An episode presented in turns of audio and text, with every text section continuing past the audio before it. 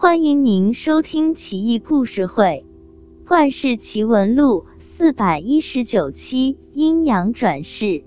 唐宪宗元和初年，有位富商王兰，带着几百万钱外出购买茶叶，途经同州韩城县芝川村，深感不适，就在当地人令如宾家借宿。这一借宿不打紧。王兰自此卧床不起，好在自己有钱，出手也阔绰，令如宾一家人悉心服侍，倒也没说什么。一晃三年过去，王兰也不见好，甚至连个亲朋好友都没来探望的，令如宾不禁心生毒计，想霸占王兰财产，于是。趁夜黑风高夜，一碗毒药就把王兰毒死，百万家财落入令如宾之手。钱财来得太容易，往往使人迷失。从那以后，令如宾骄奢淫逸起来，购置良田广宅，骡马仆从锦衣玉食，过着富比公侯的日子。随后。令如宾生了个儿子，聪明伶俐，眉清目秀，十分可爱，一家人视为珍宝，取名玉童。玉童在福窝里长大，从小养成了挥金如土、铺张浪费的习惯，每日花费几两黄金不在话下。他要是不舒服，令如宾求神拜佛做法事。恨不得一日之间倾尽家财，也在所不惜。玉童渐渐长大，纨绔子弟的作风在他身上有了完美体现。整日呼朋唤友，斗鸡走狗，轻裘肥马往来于青楼茶馆、赌坊酒肆之间，肆意妄为，嚣张跋扈，还自鸣得意，不可一世。当地大小流氓恶棍都佩服他，整日跟他瞎混，吃喝嫖赌无所不为。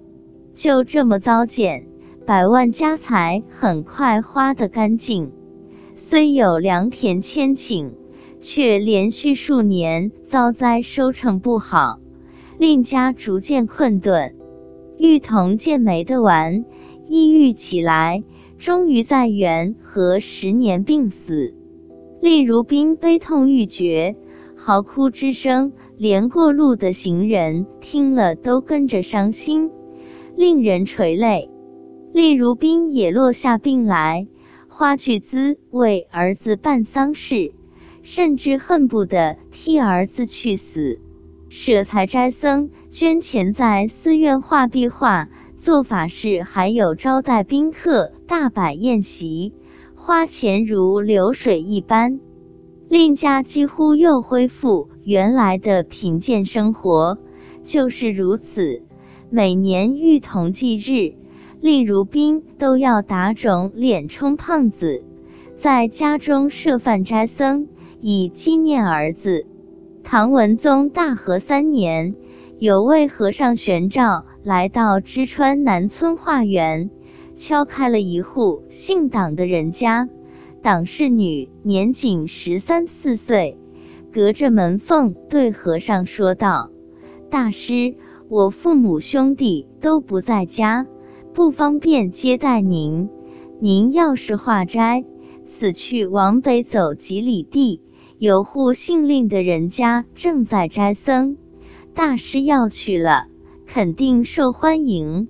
玄照笑道：“你这小丫头蒙我啊！你姑娘家大门不出，二门不迈，如何知道街面上的事？不想施舍我就算了，何必诓我呢？”党氏女急了，说道：“大师说哪里话？我咋能骗你呢？实不相瞒。”我就是令家儿子的转世，所以心知肚明。您要不信，可以去看看，管保你吃好喝好。玄照和尚将信将疑，按照党氏女交代的路线往北走，果然来到令如宾家，备受礼遇，吃饱喝足。令如宾又思念儿子，对着玄照大哭起来。出家人以慈悲为怀，玄照和尚一时没忍住，说道：“施主思念孩子，令人感叹。你想不想见到你儿子今生的转世呀？”令如宾大惊，玄照见说漏了嘴，不好隐瞒，只得和盘托出。令如宾高兴坏了。赶紧带着礼物去党家。党家老两口刚回到家中，一见令如宾这么客气，不禁意外。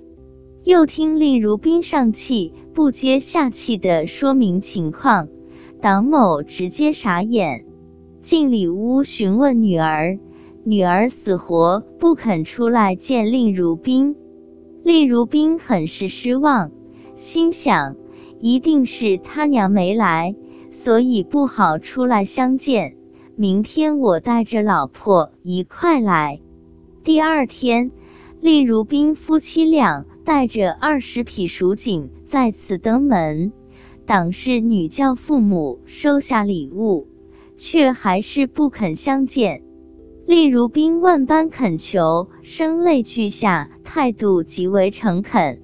搞得党某两口子也很尴尬，只得进去劝女儿。党某说道：“闺女，你这不是惹事吗？既然不肯见他们，何苦把前世的事说出来呢？现在人家登门拜访，老两口哭得哇哇的，我都感动了。你不出去见人家一面，说得过去吗？”党氏女恨恨地说道：“我是不会见他们的，你去问问他们，得了个儿子奢靡无度，从生到死至今，是不是把当年王兰的钱财都花光了？”党某不明所以，但还是原话复述给令如宾听了。令如宾一听，犹如晴空霹雳。当场瞠目结舌，良久才回过神来，脸色苍白，战战兢兢，仓皇离去。党某搞糊涂了，问女儿到底是怎么回事。党氏女说道：“我前世的前世乃是富商王兰，元和初年携带百万巨资途经令如宾家借宿，一时病倒。”就被他夫妻二人谋财害命了。我死不瞑目，向玉帝申诉。玉帝问我想怎么报仇，我说愿托生成令如宾的儿子，把他夺我的财产全部花光，然后暴死，再让这对狗男女晚年丧子，哀痛欲绝，方解我心头之恨。不过，我前世做他儿子死后，才发觉计算错误，还有十贯钱没花光。正巧他今日送来蜀锦，这才两清。从今往后，令如宾必定生不如死。只要他一想起儿子，就会想起杀死王兰之事，早晚必定崩溃，也算是报应不爽。不过，当年我是王兰那时，韩城赵子良欠我五束茶叶钱，还没给我，我就被害死了。看来今生今世他要还我了。不久，就有媒婆携带聘礼来说媒，对方竟是韩城赵子良家的公子。党某夫妻吓坏了，哪敢不答应？满口应允婚事，相约年底成婚，并收下聘金。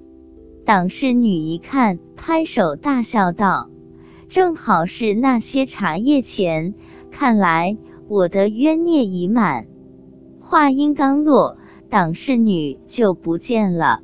党某哀伤不已，又担心赵子良来闹事，只得谎称女儿暴卒，匆匆安葬了事。党某夫妻在女儿衣冠冢前感怀神伤，党氏女突然出现，抚慰父母良久，说缘尽于此，不得再见，这才洒泪泣别。从那以后，党氏女再也没出现过。